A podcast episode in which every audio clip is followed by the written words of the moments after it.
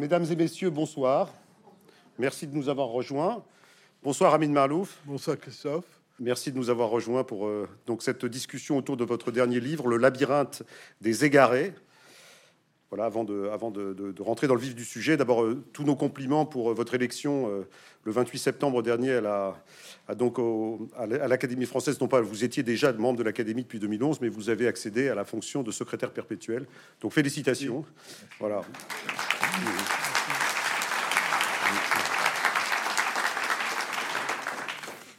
Donc, euh, ben, nous sommes très honorés donc, euh, et contents de, de pouvoir parler avec vous pendant cette petite heure de ce nouveau livre. Alors, euh, je rappelle évidemment que votre bibliographie est longue, avec de, marquée par des, succès importants. bon, je rappelle notamment votre prix, Goncourt en 93 pour le, Rocher de Tagnos. de, très, de, je ne vais pas évidemment tout énumérer, mais enfin, vous vous souvenez euh, ici dans la salle, du périple de Baldassar, de, des croisades vues par les Arabes, qui était un de vos premiers livres. Très Mon premier livre, absolument. Votre premier livre, très intéressant, puisque vous montrez les croisades vraiment sous un angle inattendu pour nous, en France euh, et en Europe. Euh, alors, vous étiez, vous étiez venu, a, non pas venu, mais nous avions eu une conversation il y a trois ans. donc, c'était pendant le Covid, donc c'était à distance pour un, une sorte de roman d'anticipation assez, assez curieux qui s'appelait Nos frères inattendus. Voilà, qui a, quelques échos avec celui d'aujourd'hui, mais bon, vous pourrez peut-être nous le dire. Et puis, euh, euh, en, lisant donc ce, gros livre, je me suis évidemment euh, dit que ça avait, ça avait pas mal d'échos, de, ressemblances. Enfin, peut-être vous étiez dans une lignée déjà déjà entreprise avec donc les identités meurtrières. ça, c'était en 98, mais également avec deux autres livres, le, le dérèglement du monde en 2009, et puis le naufrage des civilisations en 2019. Donc deux livres qui étaient évidemment deux livres de l'inquiétude, d'une sorte d'inquiétude morale, spirituelle, géopolitique aussi, euh, sur le monde tel que tel qu'il se voilà tel qu'il se transforme sous nos yeux, voilà tel que nous le vivons. Alors euh, ce labyrinthe des égarés dans cette dans cette dans cette dans cette lignée là. Euh, évidemment, le titre, a de quoi un peu nous, intriguer, nous inquiéter. Un labyrinthe, nous sommes-nous dans un labyrinthe? Les égarés, qui sont ces égarés? Euh, Alors, vous allez, nous dire. Euh, quand avez-vous commencé l'écriture de ce livre, Amin Malouf Je crois que vous l'aviez déjà commencé lorsque le grand événement géopolitique de, de ces derniers temps, c'est-à-dire l'invasion de l'Ukraine par la Russie, s'était déjà produit. Vous étiez déjà engagé dans ce travail. Euh, d'abord, merci de, m'accueillir ici. C'est toujours un plaisir de revenir à Bordeaux et chez Mola en particulier. Euh, vous avez parfaitement raison de dire que qu'il y a des des euh, échos entre le, roman que j'ai publié a trois ans, Nos fraises inattendues, et ce livre. Je suis depuis un certain nombre d'années euh, dans un, état d'inquiétude par rapport à tout ce qui arrive dans le monde. Il suffit de voir un peu les titres de, mes livres qui, euh, entre les identités meurtrières, les désorientés, le dérèglement du monde, vous les avez cités, le naufrage des civilisations et celui-ci. Et frères inattendus est un ouvrage de fiction qui, euh, qui représente une sorte de rêve. Et si quelqu'un venait nous tirer d'affaire Donc, c'est euh, comme euh, j'écris souvent sur une île et que je rêvasse quelquefois, je me suis dit si un jour quelqu'un débarqué qu'on n'attendait pas et qui vient nous résoudre miraculeusement nos problèmes parce que il faut quasiment un miracle pour pouvoir sortir du labyrinthe où nous nous trouvons. Donc ça, c'est pour la, la, connexion avec euh, ce roman. Euh, je crois que j'en avais besoin mentalement euh, pour pouvoir continuer besoin On se souvient de, l'atmosphère très onirique de ce roman, cette île, cette mer, euh, d'où surgit donc, euh, donc euh, l'inattendu. Voilà, des gens qui viennent de, de, l'Antiquité grecque pour nous résoudre nos problèmes que nous ne savons pas résoudre nous-mêmes. Et je crois que, bon, à un moment, on revient à la réalité, qui, comme vous l'avez dit, n'est pas n'est pas rose. C'est elle n'est pas non, non plus. Euh, elle ne me cause pas de, le désespoir. C'est-à-dire que je suis inquiet, mais je suis pas du tout désespéré. Et je suis pas désespéré pour une raison simple, c'est que nous avons aujourd'hui, et pour la première fois depuis le commencement de l'histoire, nous avons les moyens de résoudre tous les problèmes auxquels l'humanité a dû faire face depuis toujours. Pour la première fois, nous avons les moyens de les résoudre. Simplement, nous devons nous décider à les résoudre. Nous devons modifier notre manière d'organiser le monde. Nous devons modifier nos relations les uns avec les autres, les diverses composantes de, de, de, l'humanité, les, les, les, pays, les puissances. Nous devons apprendre à vivre ensemble et à travailler ensemble pour faire face à tous les défis que nous devons affronter. Mais nous, euh, euh, si un jour nous parvenons à euh, nous gouverner avec sagesse, avec une certaine ouverture d'esprit, nous avons les moyens de résoudre les problèmes. Donc, je ne suis pas désespéré, mais il suffit de regarder le monde autour de nous. Nous, nous ne savons plus arrêter des conflits. Quand une guerre commence, nous, nous savons qu'elle va durer des années et que on n'essaiera même plus de l'arrêter. Et puis, euh, euh, bon, euh, il y a tellement de, de, de, de, problèmes auxquels nous devons faire face. Par exemple, bon, évidemment, il y a le, le, le dérèglement climatique qui, qui s'accélère et nous faisons semblant de réagir, mais en fait, nous faisons rien qui puisse enrayer cette dérive. Euh, nous avons tous les dérapages possibles des, nouvelles technologies euh, qui exigent que, l'on soit vigilant, que l'on coopère tous ensemble pour empêcher euh, les manipulations génétiques ou autres, mais nous ne sommes pas aujourd'hui capables de, de faire face. Alors vous l'avez dit, euh, les, moyens, les moyens techniques, technologiques, l'inventivité humaine est sans limite. On, voit bien que, en effet, par rapport à toutes les à tous les siècles qui nous ont précédés, nous avons euh, acquis, hein, des, savoirs euh, absolument extraordinaires. Euh, mais évidemment, la, question elle est plutôt morale. Hein, elle est plutôt, morale. C'est-à-dire, nous sommes face à quelque chose, peut-être un invariant, mais espérons que non, qui est évidemment cette, ce, ce, cette incapacité de, dominer la violence, de dominer en tout cas l'enchaînement, l'engrenage de la violence. Voilà, ces, engrenages, ces fatals qui, qui, comme vous l'avez rappelé, peuvent dé déclencher les guerres ou en tout cas nous empêchent de, résoudre des problèmes gravissimes qui nous, qui nous impactent déjà, mais, mais euh, que nous ne voulons pas voir tels qu'ils sont. Alors, euh, vous êtes un petit peu, vous avez un petit peu sauté à la conclusion, mais euh, euh on va quand même, on va quand même voyager à travers le bouquin, puisqu'en fait, ce livre, est, ce livre comporte quatre parties, enfin une cinquième qui est une conclusion, mais les quatre parties sont consacrées à quatre puissances, quatre grandes puissances le Japon, la Russie, la Chine et les États-Unis. Vous avez choisi ces quatre puissances. Il n'y a pas l'Europe, mais euh, bon, l'Europe est un peu en arrière-plan. Alors peut-être n'y a-t-il pas l'Europe parce que l'Europe euh, a peut-être, a peut-être, euh, je dirais, peut-être passé derrière le rideau après une après une grande période où, elle a gouverné le monde et l'a influencé profondément. En tout cas, vous vous concentrez surtout sur le parcours de ces quatre, nations pour en montrer à la fois d'abord l'extraordinaire trajectoire pour des raisons différentes, les réussites et puis aussi euh, les échecs, hein, les échecs et, euh, voilà, et les, et, les, failles. Alors peut-être on peut commencer par le Japon, c'est un peu, un peu inattendu. Aujourd'hui on parle pas beaucoup, on parle moins du Japon évidemment que de la Chine ou de, des États-Unis euh, et même de la Russie pour des, des, raisons plutôt mauvaises en ce moment. Mais euh, ce Japon, donc à la, fin du 19e siècle, a connu une, révolution absolument fondamentale euh, qui, qui, sur laquelle vous vous, vous, vous penchez avec, avec beaucoup d'intérêt parce que, parce que cette période du Meiji euh, donc, consiste pour le Japon à se vraiment à, à, se transformer du, sol au plafond, hein, en allant chercher chez les autres euh, des, leçons. Alors expliquez-nous pourquoi vous avez été euh, intéressé comme ça par la trajectoire du Japon. Euh, en deux mots, pour placer le, Japon et les autres dans, le contexte, à partir du XVe siècle, l'Europe s'étend et domine le monde.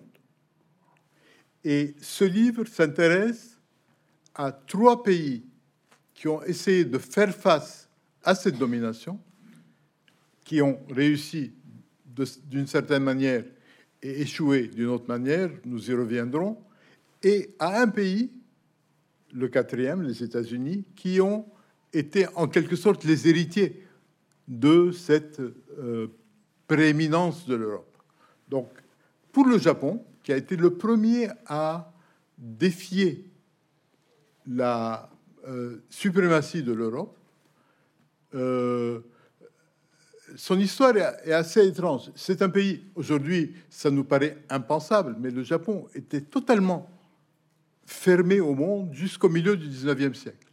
C'est-à-dire, euh, les Japonais ne pouvaient pas quitter l'archipel. S'ils revenaient, ils pouvaient être condamnés à mort parce qu'ils avaient simplement quitté leur archipel. Et les étrangers étaient généralement interdits de séjour. On tolérait uniquement les, euh, les commerçants, certains commerçants néerlandais qui avaient réussi à obtenir euh, euh, un privilège et qui pouvaient aller dans une seule ville qui était Nagasaki, mais tout autre étranger était interdit. Et un jour arrive, euh, face à la ville qui est aujourd'hui Tokyo, une escadre Edo, qui s'appelait Edo à l'époque, une escadre américaine commandée par un certain Commodore Perry. Il arrive en face et il dit Je vais débarquer ici. On lui dit Non, non, non, les étrangers ne peuvent venir qu'à Nagasaki et euh, vous devez aller là-bas. Il débarque quand même, ce qui est grand. Il prend un risque là. Hein. Il, prenait un risque, mais euh, on le voit arriver, on, on, va lui parler. Il dit J'arrive avec une lettre du président des États-Unis à l'empereur du Japon. Alors, il, euh, il donne la lettre, et la lettre, c'est assez amusant cette lettre, parce que la lettre dit, explique à l'empereur du Japon ce que sont les États-Unis. Parce qu'à l'époque, c'était pas évident. Donc, il dit que c'est un pays qui était pauvre, et maintenant il est assez riche, et en face de vous, il y a la Californie qui, qui produit de l'or, parce que c'était en pleine ruée vers l'or à l'époque. Et donc, il doit expliquer ce, ce que sont les États-Unis. Il dit, nous, nous voulons commercer avec vous. Et donc, le commandeur Perry arrive avec cette lettre du président qui propose un, accord pour commercer avec le Japon. Et euh, on lui dit, vous savez, euh, on peut pas décider comme ça, il faut qu'on se consulte avant. Il dit, bon, c'est pas grave, je m'en vais, je reviendrai l'année prochaine. Si vous, avez dit, si vous voulez dire oui, nous pourrons commercer. Et pendant qu'il parle, il ouvre une boîte qu'il a avec lui, il sort un rectangle blanc. Il dit si, si jamais vous décidez de ne pas faire cet accord, je vous ai apporté ceci, parce que ce sera la guerre, et vous aurez, vous aurez besoin de ceci, qui est un drapeau blanc, pour, pour, vous pour capituler. on n'imagine pas une telle arrogance, mais ça fonctionne il y, a un, il y a un interprète, hein, il y a un interprète qui explique à l'empereur ce que l'autre est en train de dire. Bah, l'empereur n'est pas là, ce sont des, hauts fonctionnaires, mais l'empereur n'est pas là. Il est à Kyoto à l'époque. Et donc, euh, les Japonais sont profondément secoués par cet événement. Ils le laissent partir. Et puis, il y a une véritable crise de conscience au Japon. Ils se disent, si on peut nous humilier de cette manière, c'est parce que nous n'arrivons pas à prendre en compte les changements qu'il y a dans le monde. Et donc ça, c'est déjà une grande force pour cette nation de se dire, nous devons changer, nous devons changer. Et ils changent, comme vous l'avez dit, en profondeur. Ils disent vraiment, nous devons devenir un pays différent. Pas seulement pour pouvoir repousser une éventuelle attaque, mais nous devons construire une armée, évidemment, une marine, évidemment, pour nous protéger. Nous devons construire une économie qui puisse, qui puisse soutenir cet effort de guerre. Pour avoir une économie nous devons avoir des, ingénieurs, nous devons avoir des, des, euh, spécialistes dans tous les domaines. Et, et ça ne suffit pas, parce que l'Occident, ce n'est pas seulement ça. Nous devons apprendre tout ce que l'Occident sait faire. Et ils envoient, eux qui étaient complètement faiblés, ils envoient des milliers d'étudiants en Europe, aux États-Unis, et en leur disant, vous devez apprendre tout ce que font les Occidentaux pour pouvoir le reproduire chez nous, dans tous les domaines. Un, excellent documentaire va bientôt sortir qui s'appelle Le Baron et l'Empereur, qui raconte notamment la mission que, le, que qui, qui, était parti donc à la découverte du monde, avec à sa tête un baron dont le nom m'échappe à l'instant, mais qui, qui, était devenu la principale éminence grise de l'empereur et qui avait voyagé, qui, avait, qui était un diplomate, qui avait voyagé dans le monde entier avec une petite équipe euh, de, donc de hauts fonctionnaires nippons pour aller euh, s'imprégner de tout ce que l'Occident. absolument. et donc la mission était partie aux États-Unis, en Europe, partout. Et ils envoient des, des, étudiants partout et ils font venir des experts étrangers. Et donc, ils, euh, dont, dont un, un, médecin d'Oléron, dont je parle dans, le livre. Oui, un médecin, oui, oui, exact. Qui, qui, écrit des lettres et on, apprend, on apprend le, tout, tout, ce que tout ce qui se transforme. l'homme est étonné. Il dit mais, mais, le pays a changé en deux ans, euh, plus qu'un que, pays normal en 100 ans ou 200 ans. Et, et, le pays se transforme complètement. Et d'ailleurs, euh, on, crée des journaux. Ce qui ce qui n'allait pas de soi. Mais on dit si vraiment on, on veut devenir une société moderne, nous devons tout avoir. Nous devons avoir des avocats, des, psychanalystes. Il y a des, cabinets de psychanalystes qui s'installent. Et en quelques, quelques années, le Japon, d'un pays complètement arriéré, complètement rétrograde, devient un pays développé. Et en 1905, il est il entre en conflit avec la Russie tsariste, qui est quand même une grande puissance européenne à l'époque, et il gagne. Évidemment, personne ne donnait cher de la peau du Japon. Hein. Le, Japon, on avait l'habitude depuis quatre siècles, chaque fois qu'un dirigeant euh, non européen euh, s'opposait à une puissance européenne, il était puni, que ce soit l'émir de Zanzibar ou l'empereur de Chine, il était puni, il était humilié. Et là, il y a un pays d'Asie qui détruit la flotte russe, qui humilie la Russie, et c'est un, il y a euh, un mouvement d'abord dans les pays d'Orient. Aujourd'hui, on l'a oublié, mais il y a eu des révolutions dans tous les pays d'Orient qui s'inspiraient de cet exemple japonais en disant si le Japon peut se relever de la sorte, nous pouvons le faire aussi. Les jeunes Turcs, par exemple, dans l'Empire ottoman, euh, lèvent le drapeau de la révolte japonaise en disant, voilà, nous allons faire comme le Japon. Vous, vous, qui, vous, qui, venez du Liban, euh, vous, vous insistez beaucoup sur l'impact sur euh, de cette victoire japonaise en 1905 sur, sur les peuples du monde, et notamment, dans, notamment dans, en Orient, vous le dites. En, Orient, là, le, Japon représente, représente une sorte de. Le, Japon représente pour les pays, exactement. les pays qui ont été colonisés.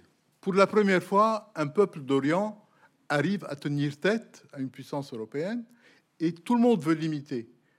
En, en, Iran, il y a une révolution. Euh, en Chine, l'empire est renversé, ben, on veut établir un pays moderne, etc. Tout le monde veut s'inspirer de l'exemple japonais. Et pendant quelque temps, le Japon devient euh, un exemple jusqu'à la Première Guerre mondiale. Donc ça, fait une dizaine d'années. Et pendant la Première Guerre mondiale, le Japon commence à se comporter d'une drôle de manière. C'est-à-dire, après avoir dit l'Asie aux Asiatiques, nous sommes les libérateurs des peuples, ils commencent par attaquer la Corée, qu'ils occupent, puis qu'ils annexent, puis ils attaquent la Chine, et ils veulent établir un protectorat sur la Chine.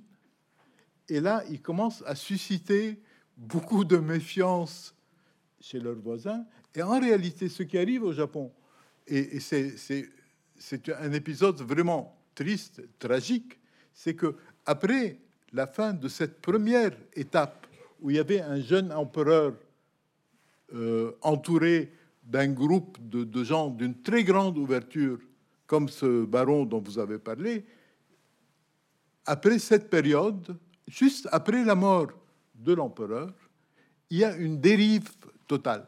Il y a des petits groupes d'officiers ultranationalistes qui sont complètement grisés par la victoire et qui, qui, ont, qui disent nous devons conquérir le monde, nous devons conquérir l'Asie, nous sommes le pays qui est fait pour dominer toute la région du Pacifique. Et, et la dérive continue. Il y a une guerre d'abord contre la Chine, qu'ils essaient d'occuper carrément, l'immense Chine. Et puis ça finit, comme chacun sait, par une attaque contre les États-Unis à Pearl Harbor en 41. Une attaque absurde, une attaque absurde. Totalement absurde parce qu'ils ils savent qu'ils ne peuvent pas gagner. Ils se lancent vraiment dans un conflit suicidaire contre les États-Unis qui finit, et c'est le seul conflit, heureusement jusqu'à présent, qui, qui se soit soldé par des bombardements euh, nucléaires sur Hiroshima et Nagasaki. En 1945, le Japon est complètement par terre et il réussit étrangement à renverser la tendance. Il, proclame qu'il ne veut plus d'armée, qu'il ne veut plus de son passé militariste. Il abolit, il, introduit dans sa constitution une clause interdisant euh, une armée ou une flotte. Il, considère euh, qu'il n'a pas besoin d'un instrument militaire. Encouragé en ça par les États-Unis qui leur offrent le parapluie, euh, le parapluie En fait, celui qui, qui, qui, euh, modifie la Constitution, il dit que c'est le général MacArthur qui le lui a imposé, mais, mais c'est faux. En fait, lui euh, s'est appuyé sur MacArthur parce qu'il savait que les Japonais vaincus ne pouvaient pas refuser ce que demandaient les Américains. Mais en réalité, c'est lui qui l'a demandé. Il voulait que le pays se débarrasse une fois pour toutes de ses tentations militaristes. Et en dix ans, de 1945 à 1955, le pays se transforme de nouveau en grande puissance totalement pacifique et en grande euh, euh, en, pays industrialisé, développé. Donc, euh, le Japon est quand même un pays qui a été par deux fois. Alors c'est intéressant parce que c'était bon, c'était un pays euh, très militariste. On sait, on sait que au moment de Meiji, c'est un pays samouraï. Hein. c'est les samouraïs qui, tiennent, euh, la, qui tiennent la, force militaire et qui vont être donc ils vont être démantelés au moment de Meiji. Euh, ce qui ne va pas empêcher le Japon de repartir dans une aventure militaire et militariste sous une autre forme, avec une armée nationale moderne, mais qui va donc euh, faire donc ces conquêtes dont vous avez parlé, donc trahir un peu l'espérance qui avait été placée en, elle, enfin placée dans le Japon, avec cette dérive militaire qui va, qui est militariste, qui va aboutir à Hiroshima. Euh, donc finalement, la trajectoire du Japon, elle vous intéresse parce que c'est à la fois l'histoire d'une ascension, d'une chute, et puis d'une forme de rédemption finalement. Elle m'intéresse d'abord parce qu'il y a eu cette rédemption, parce qu'ils ont su, au, pire moment de leur histoire, se relever et diagnostiquer le mal en disant notre problème, c'est que c'est le militarisme, nous devons en finir une fois pour toutes. Comme ils avaient réagi à l'humiliation subie euh, en 1853 face au Commodore Perry, ils auraient pu réagir d'une manière extrêmement euh, euh, en, se refermant sur eux-mêmes. Et pas du tout. Ils ont dit, nous nous sommes trompés. Si on nous a humiliés, c'est que nos méthodes n'étaient pas bonnes. Nous devons changer notre manière de, faire. Et, là, ils ont eu la force d'âme de se remettre en question une fois de plus en disant, nous allons repartir sur d'autres bases. Et il n'y a pas beaucoup de pays qui peuvent opérer ce genre de miracle de cette manière. Donc, c'est un exemple de ce point de vue, et c'est aussi, là, on, en reparlera après, parce que cet exemple a inspiré un autre exemple qui est important aujourd'hui, c'est que le miracle économique japonais des années euh, euh, entre 45 et 55 a inspiré le miracle économique chinois. Il l'a inspiré directement et donc le Japon a provoqué une vague de révolution en 1905 Puis il a provoqué autre chose. Il a provoqué un, un développement économique en Asie orientale qui est un des éléments majeurs de la réalité mondiale d'aujourd'hui. Alors il y a un autre pays évidemment auquel vous intéressez, c'est la Russie. 1905, euh, euh, c'est la première révolution russe. Il y en a une deuxième en 1917. Donc, les, donc là, le tsarisme s'effondre.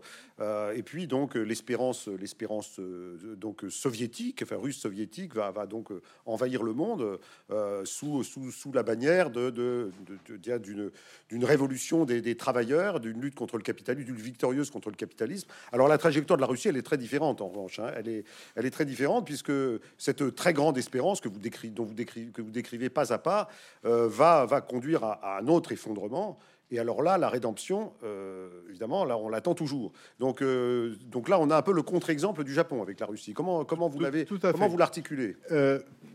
D'abord, la, révolution russe commence avec la défaite face au Japon. En 1905, il y a la première révolution russe. Le pouvoir tsariste est secoué. En 1917, il s'écroule. Et en 1917, le Japon ne joue plus le rôle de chef de file des peuples d'Orient. Et la Russie, à cette époque-là, dit, nous sommes les porte-parole des peuples. C'est nous qui sommes, euh, qui, qui, allons jouer le rôle qu'aurait dû jouer ou qu'espérait jouer le Japon. Et pendant quelque temps, pendant finalement assez longtemps, la Russie donne l'impression de vouloir bâtir un autre ordre international euh, euh, en mettant fin à l'exploitation de l'homme par l'homme, en renversant le, système capitaliste et le colonialisme, etc., et en, en les remplaçant par autre chose. Euh, ça dure quand même 75 ans. Sauf que ce que la Russie soviétique a fait pour remplacer ce qu'elle critiquait n'a pas tenu la route. C'est-à-dire, euh, la critique du capitalisme euh, était tout à fait compréhensible, mais le système qui a été bâti en face du capitalisme était un système bureaucratique, euh, inefficace, qui a conduit à des pénuries et qui a conduit finalement à la ruine, non seulement la ruine de la Russie elle-même, mais de tous les pays, et ils étaient assez nombreux à travers le monde, qui ont essayé d'adopter cette forme d'économie centralisée. Qui ont essayé de gré ou de force, puisqu'en fait, euh, l'Union soviétique va établir euh, quand même, euh, sous prétexte de défendre les travailleurs du monde entier, va, bâtir un nouveau, nouvel impérialisme également. Hein. Elle va bâtir un nouvel impérialisme, surtout en Europe orientale, mais il y aura aussi dans le reste du monde beaucoup de pays qui auront envie de d'imiter ce, ce, modèle. Un pays comme l'Égypte de Nasser ou beaucoup d'autres pays à travers le monde qui se disent c'est un exemple à suivre pour se débarrasser de l'influence des anciens colonisateurs ou des, États-Unis. Et pendant quelques décennies, ça a l'air de fonctionner. Même jusqu'aux années 1970, on a l'impression que ce système peut triompher. Quand on voit, moi je me souviens, quand il y a eu l'écroulement de, du Sud-Vietnam, euh, le Vietnam, le, Cambodge, le Laos qui, qui, Donc 1975. devient 75, euh, les Russes qui, qui entrent en Afghanistan où il y a un pouvoir marxiste qui s'est établi, on se dit, euh, où la, en, en, Afrique, il y a toutes les anciennes colonies portugaises qui deviennent marxistes-léninistes, on a l'impression que c'est un système qui est en train de se de s'étendre et qui pourrait triompher. Et au même moment, on a des États-Unis qui vivent une crise politique extrêmement profonde avec l'affaire Watergate, où le, pouvoir est très fragilisé, où, le président Nixon doit démissionner. On a l'impression à l'époque que ça peut basculer. Et 15 ans après, l'Union soviétique se désintègre. Donc l'effondrement a été extrêmement rapide.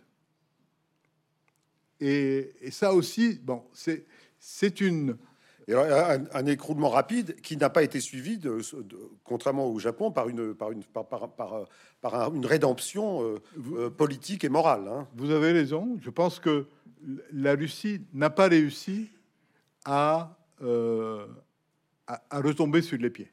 c'est clair. C'est-à-dire, 30 ans après l'effondrement de l'Union soviétique, le pays est encore dans une période de transition où il n'arrive pas encore à, savoir quelle est sa place dans le monde, où il n'arrive pas à, se, défaire de, de son rôle, du rôle qu'il a pu jouer euh, en Europe orientale notamment. Et c'est vrai que quand on compare au Japon, il est clair que le Japon a pu se remettre d'une défaite avec assez rapidement et avec euh, une volonté de, de, de, de s'en sortir et de, tourner la page.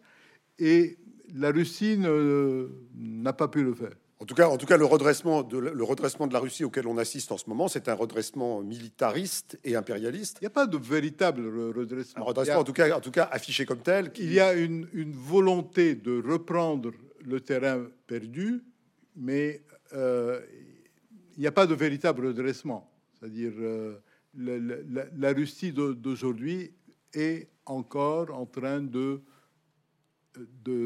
d'essayer de, digérer sa défaite du début des années 91, l'écroulement de, l'Empire, et euh, manifestement, jusqu'à aujourd'hui, elle ne trouve pas la manière de surmonter cette, cette défaite. Alors il y a un autre, alors il y a évidemment un autre pays qui vous, qui vous intéresse beaucoup, donc ce qui est le troisième, le troisième larron, j'allais dire, de cette, de cette, de ce combat contre le, la, le, enfin, la prééminence de l'Occident depuis cinq siècles, c'est le, c'est la Chine. Ce qui est intéressant avec la Chine, c'est qu'elle est l'héritière des deux. Voilà. Alors... Elle est l'héritière du système soviétique. Elle est l'héritière du miracle japonais. Et effectivement, elle s'est inspirée des deux. Quand Deng Xiaoping a pris le pouvoir en Chine en 1978 il est allé au Japon tout de suite. Et il a dit, euh, je viens étudier votre expérience, je veux savoir comment vous avez réussi. Expliquez-moi. Et chaque fois qu'eux disaient, vous savez, la Chine est un très grand pays, notre civilisation doit beaucoup à la Chine, il dit, non, non, non, ne me racontez pas d'histoire. Nous sommes un pays pauvre, nous devons nous développer, et vous, vous avez réussi, et vous devez m'expliquer comment vous avez réussi. Et il s'est vraiment inspiré de l'exemple japonais pour, pour euh, opérer ce qui est devenu un miracle chinois. Vous, vous racontez d'ailleurs une anecdote euh, assez extraordinaire, c'est que Deng Xiaoping, qui a succédé à Mao euh, dans des circonstances bon, assez complexes, mais donc qui devient un peu le père du miracle chinois, mais un père très très précautionneux, très très humble, en tout cas qui donc amène quelques réformes, euh, quelques essais, qui, regarde ce qui se passe euh, sans, sans, faire de grandes, de, grandes proclamations. Lorsqu'il va quitter le pouvoir, il est, déjà très âgé, il a 85 ans, on le croit donc on le croit fini, et puis, euh, et puis il ressurgit. Alors, à l'âge de 88 ans, il ressurgit et il fait un voyage dans le sud avec sa famille. Il prend un train, il fait un voyage dans sa famille et là, il se met évidemment contre, à côté ou contre le parti communiste euh, qui lui a succédé, enfin contre, contre ses successeurs, il se met à faire des déclarations qui sont reprises où il appelle les dirigeants à, l'humilité. C'est extraordinaire cette histoire. Oui, il a. Euh, moi, je trouve que c'est une grande figure, probablement de tous les dirigeants de la Chine, parce qu'il y a eu beaucoup, de grands dirigeants qui ont eu un, une influence mondiale, Mao Tse-tung évidemment et, d'autres, je trouve que c'est celui qui est le plus intéressant parce que c'est il y a eu très peu de personnes dans l'histoire qui aient pu relever leur pays véritablement. La Chine, qui est quand même euh, le, pays le plus peuplé au monde, peut-être le deuxième maintenant après l'Inde, mais enfin tout, tout près, euh, un homme avec une certaine vision des choses, avec une certaine sagesse, a pu le transformer. Et comme vous dites, même quand il n'était pas en dehors du pouvoir, il lui suffisait de parler pour influencer l'évolution du. Euh, il n'avait jamais voulu être secrétaire général du parti ni président. Il, hein. n'était pas intéressé par les titres. Il, euh, quand... était quoi? Il était vice-président d'une commission? Oui, mais, mais il, il savait que c'est par son autorité naturelle qu'il allait gouverner et, et, il a réussi. Et puis surtout, il a, il a été un, survivant parce qu'il y a eu tellement de, de, de, de purges, tellement de, de persécution de, des dirigeants, notamment avec la révolution culturelle. Au moment de la révolution culturelle, il a, il a, dû, euh, il a dû partir euh, pour, pour échapper à, au, à la mort, parce que beaucoup de dirigeants à l'époque ont été tabassés, tués, et lui, il a, il a pu euh, survivre. Il avait commencé d'ailleurs... Protégé par Mao quand même. Hein. Protégé par Chou Enlai essentiellement. Chou Enlai qu'il avait connu en France. C'est assez curieux parce que Deng Xiaoping, à 16 ans, est venu en France euh, dans le cadre d'un programme pour remplacer les, ouvriers qui étaient mobilisés pour la Première Guerre mondiale. Donc il est venu en France et euh, il, a, pris quelques cours de français. Et, euh, on a un, jugement du père de Lucien Baudard, qui était à l'époque attaché culturel en Chine et qui a, qui l'a examiné pour voir si son niveau de français était correct. Il a dit qu'il était correct. Et, donc, il est venu s'installer en France. Et Chou Enlai est venu à l'époque. Et les deux hommes se sont liés en France. Et la première mission de Deng Xiaoping dans le Parti communiste chinois était de construire sa cellule à Lyon. Donc, et, et, pour l'anecdote, quand euh, euh, Deng Xiaoping, après avoir été persécuté durant la, révolution culturelle, revient un peu aux affaires. Mao Tse-tung veut le tester. Alors, il envoie aux Nations Unies pour prononcer un discours. Et à son retour de New York, il s'arrête à Paris. Il ne rencontre personne à Paris. Simplement, il va, il achète 250 croissants et du fromage. du fromage. Et il, rentre avec au pays et il le distribue à ses amis qui, qui, avaient passé eux aussi leur jeunesse en France, dont, dont Schoenlein.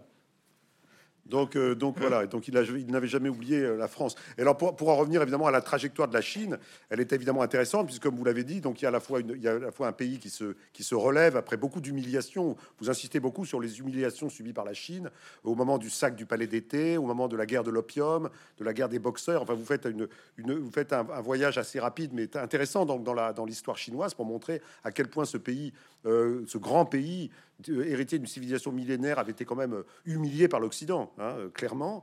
Et comment, et comment, c'est d'ailleurs ce, souvenir, le souvenir de ces humiliations transparaît encore aujourd'hui dans les discours des, dignitaires chinois. Hein. Mais, mais, comme vous l'avez dit, Deng Xiaoping disait toujours attendez, nous sommes en train de remonter la pente. Nous ne sommes pas devenus un pays riche. Nous sommes encore en train d'avancer. Il ne faut pas, il ne faut pas se comporter comme si nous étions déjà arrivés. Et il disait à, ses camarades... C'est l'anti-Xi Jinping, finalement. absolument. Il disait à ses camarades, euh, la Chine est trop grande pour pouvoir euh, se comporter comme d'autres pays. Si nous, euh, nous, nous agitons une menace militaire, le monde entier a peur de nous. Donc nous devons nous montrer beaucoup plus, beaucoup plus calme, beaucoup plus pacifique que les autres. Nous devons avoir des, les meilleures relations avec tout le monde avec l'Occident, avec le Japon, etc. Et nous ne devons pas nous vanter de ce que nous avons fait. Nous devons garder à l'esprit qu'il y a beaucoup de choses encore à faire. Alors, il y, a, derrière ça, il y a une notion que de, qui, est, qui, est, importante dans votre livre, c'est l'idée de la démesure, c'est-à-dire que euh, à travers le personnage de, de, de, Deng Xiaoping, pardon, on a là un personnage, mais finalement assez rare, euh, de, ces, hommes de pouvoir capables effectivement d'avoir cette, euh, raison par rapport. La, Chine est en train de se développer, il le sait, il, il y travaille, mais il se méfie quand même. Il se dit, il se dit d'abord on n'est pas arrivé, et puis, et puis même si on y arrive, il faudra qu'on fasse attention à pas à pas bousculer, à pas bousculer le monde euh, qui est fragile. Euh, ça, c'est quand même assez extraordinaire d'avoir cette, euh, cette, idée que on doit éviter la démesure, car c'est la démesure qui guette tous ces régimes. On le voit dans, le cas du, Japon, on le voit dans le cadre de la Russie, on le voit aussi dans le cadre de la Chine peut-être aujourd'hui, euh, et on peut-être on le verra aussi dans le cadre des États-Unis. Il y a cette, notion euh, qui est à la fois euh, liée aux individus, mais qui est liée aussi aux, aux collectivités, collectivités nationales, qui est cette, tentation de profiter de sa puissance, d'aller trop loin, et ensuite et peut-être de, tout perdre ou de tout détruire. ce, que les Grecs anciens appelaient hubris. Hubris, c'est l'arrogance, c'est le, le, sentiment qu'on est invincible. Et c'est vrai que, que ce soit pour des individus ou pour des nations, il y a un moment où on est complètement grisé par ces victoires et on se croit invincible et on se croit tout permis. Et c'est le Japon a connu ce moment et il a eu la, force d'âme de, le surmonter euh, deux fois. Euh, la Russie a eu ce moment de, folie, notamment autour des années 70, euh, et elle n'a pas encore trouvé la, force d'âme de le surmonter. Peut-être d'ailleurs est-elle en train de, succomber à l'ubris aussi euh, dans sa guerre d'Ukraine. Hein? Sûrement, c'est certainement un élément. La Chine, euh, on a des, des, signes de cela. On ne sait pas. La Chine n'est pas encore arrivée au stade de grande puissance comme elle en rêve. Elle est encore en train de monter. Alors, est-ce qu'à un moment donné, elle va euh, commencer à, à, se rendre compte de, de, de, la nécessité de, changer son image.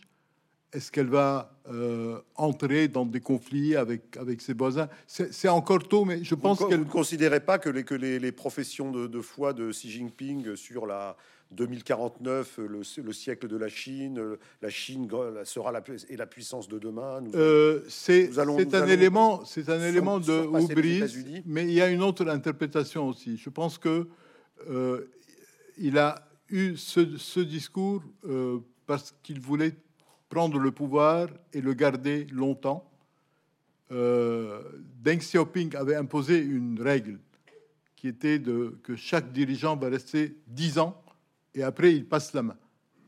Et, Xi Jinping ne voulait pas, il voulait se, se, débarrasser de cette règle et il a fait de la surenchère nationaliste, dans ce but.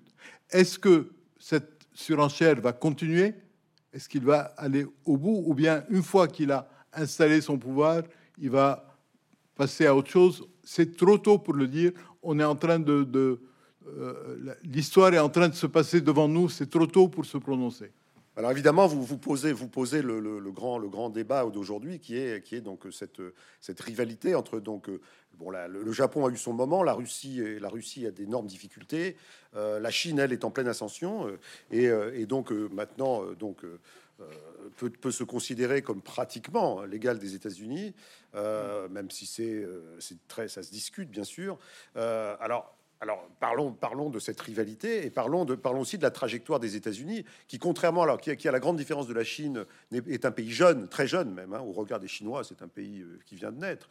200, euh, qu'est-ce que c'est que deux, siècles et demi Mais un pays qui a connu alors là une ascension absolument stratosphérique, euh, stratosphérique par rapport à par rapport à la Chine qui elle a beaucoup stagné, euh, qui était qui était importante depuis très longtemps, mais qui a stagné, euh, qui a reculé même.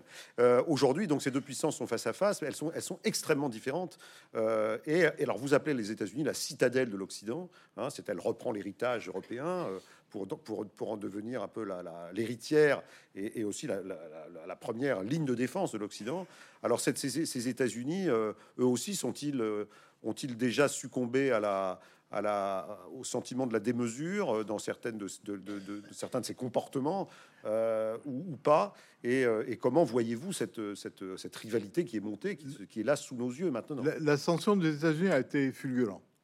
C'est-à-dire, au, regard de l'histoire, aucune nation n'a eu. Dès le début du XXe siècle, ils étaient devenus pratiquement la première puissance mondiale au fil des conflits, la Première Guerre, puis la Seconde Guerre mondiale, là, ils sont devenus une des deux superpuissances. Et à la fin de la guerre froide, ils étaient l'unique superpuissance. Et je pense que à aucun moment dans l'histoire, un pays n'a eu cette position.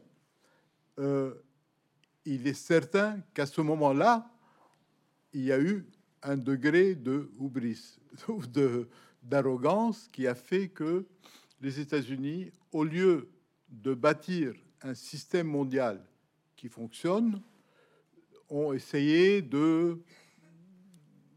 d'utiliser leur prééminence pour leur propre intérêt. C'est normal, mais en même temps, à mon avis, c'était à courte vue. Euh, par exemple, euh, je pense qu'on aurait eu intérêt à aider quelqu'un comme Gorbatchev à, installer euh, en Russie un système démocratique qui fonctionne. On ne l'a pas fait. On dit, souvent, on dit souvent que c'est la faute, effectivement, la faute des Américains, la faute des Occidentaux qui n'ont pas à ce moment-là tendu la main à la Russie au moment où il l'aurait fait. À mon avis, la, mais, vous êtes, mais, vous êtes, plutôt critique. La, France et l'Allemagne voulaient le faire. Mais vous dites, que, vous, que Gorbatchev, vous dites que Gorbatchev a assez, tort dans l'affaire. Hein, non, au contraire. Ah ben vous dites qu'il a été, il a été imprudent. Vous dites qu'il n'a pas bien, qu'il a pas bien joué. Il a été imprudent. Oui. Parce que il n'a pas négocié les choses euh, de telle manière à obtenir euh, le, soutien des pays occidentaux qui pouvaient l'aider à un moment pareil. Il a, euh, il a compté sur quelques paroles des uns et des autres. Et, euh, et, en fin de compte, il a perdu le contrôle de la situation. Vous dites qu'il a été naïf quand même. Hein, Je crois que nous, aurions tous, tous, eu intérêt à avoir quelqu'un comme lui, et puis un système de ce type, c'est-à-dire qui était en voie de, de, démocratisation, avec des relations complètement différentes avec le... Maintenant, on, on, fait de la politique fiction. On ne sait pas ce qu'il y aurait eu. Mais, mais euh, ça aurait peut-être changer les choses, on aurait peut-être évité ce qu'on a aujourd'hui, c'est-à-dire une guerre au cœur de l'Europe. Les États-Unis, après la Seconde Guerre mondiale, avaient eu un comportement, à mes yeux, exemplaire. C'est-à-dire, ils avaient fait le plan Marshall qui a relevé l'Europe avec une grande générosité et euh, ils avaient euh, fait la politique du containment pour empêcher l'Union soviétique de s'étendre encore plus, et ça a parfaitement fonctionné. À l'égard du Japon, à la même période, ils ont eu également une politique très généreuse qui a permis le miracle euh, pacifique du Japon. C'est aussi grâce aux États-Unis qu'il a pu se relever. Donc favoriser, favoriser l'économie de ses alliés et puis en même temps ne pas, ne pas provoquer euh, ses, adversaires, favoriser mais, les contenir, les contenir. Favoriser l'économie de ses alliés, favoriser le développement de la démocratie et ils l'ont parfaitement réussi. À la fin de la seconde de la guerre froide, ils n'ont pas su le faire. Et puis c'était pas les mêmes dirigeants. Je pense qu'il y a il y a aussi, il ne faut pas l'oublier, une une crise du système politique américain. À mes yeux, il reste très supérieur au système politique des, adversaires des États-Unis. Il n'y a aucune comparaison entre leur système et le système chinois ou russe.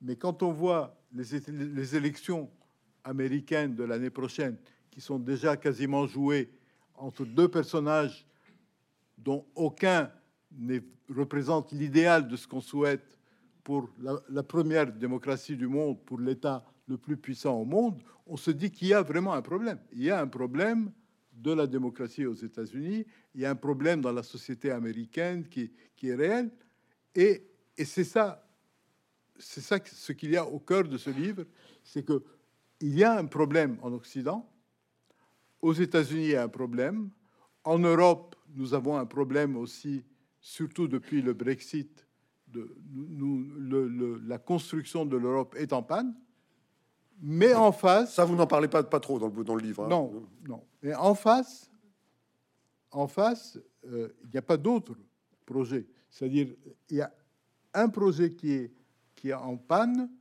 et aucun projet en face. Et c'est ça le drame du monde d'aujourd'hui.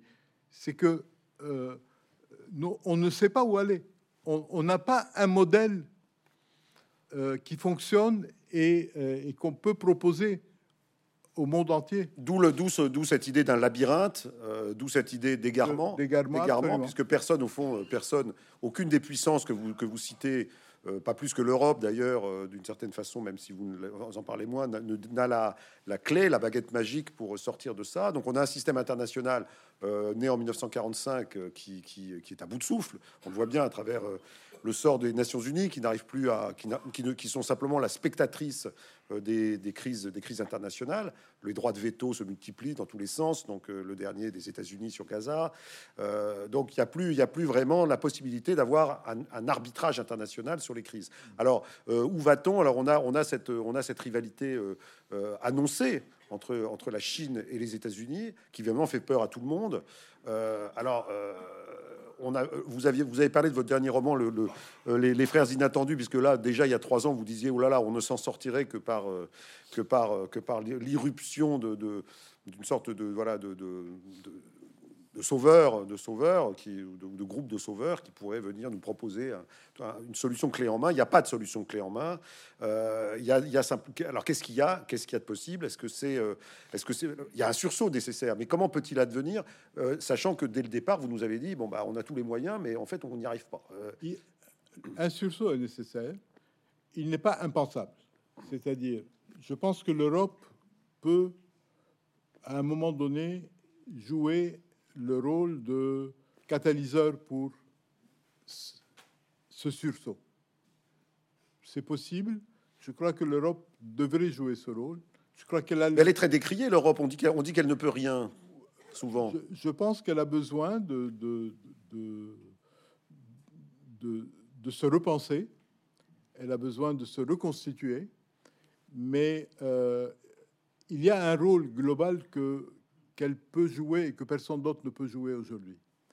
Je pense que les États-Unis ont besoin d'avoir à leur côté une Europe euh, forte et influente, et ça leur éviterait leurs propres égarements. Une Europe quoi plus sage que plus sage, plus plus sage, plus euh, avec une expérience de, de ces relations intérieures et de ces relations avec le reste du monde qui lui donne euh, une profondeur historique. C'est vrai, que les, vrai que les discussions au sein de l'Europe, c'est très formateur finalement. Hein.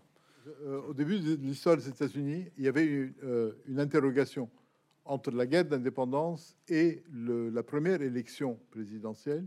On se demandait si on allait faire un seul pays ou bien si les États, les colonies de l'époque, allaient rester des États différents. Et George Washington, un jour, leur a dit, vous savez, si nous restons des États séparés, même si nous sommes amis, un jour, nous commencerons à nous combattre les uns les autres comme les Européens. Et à ce moment-là, ils ont décidé de faire une vraie fédération. Je m'arrête là. Alors, alors on s'arrête là, mais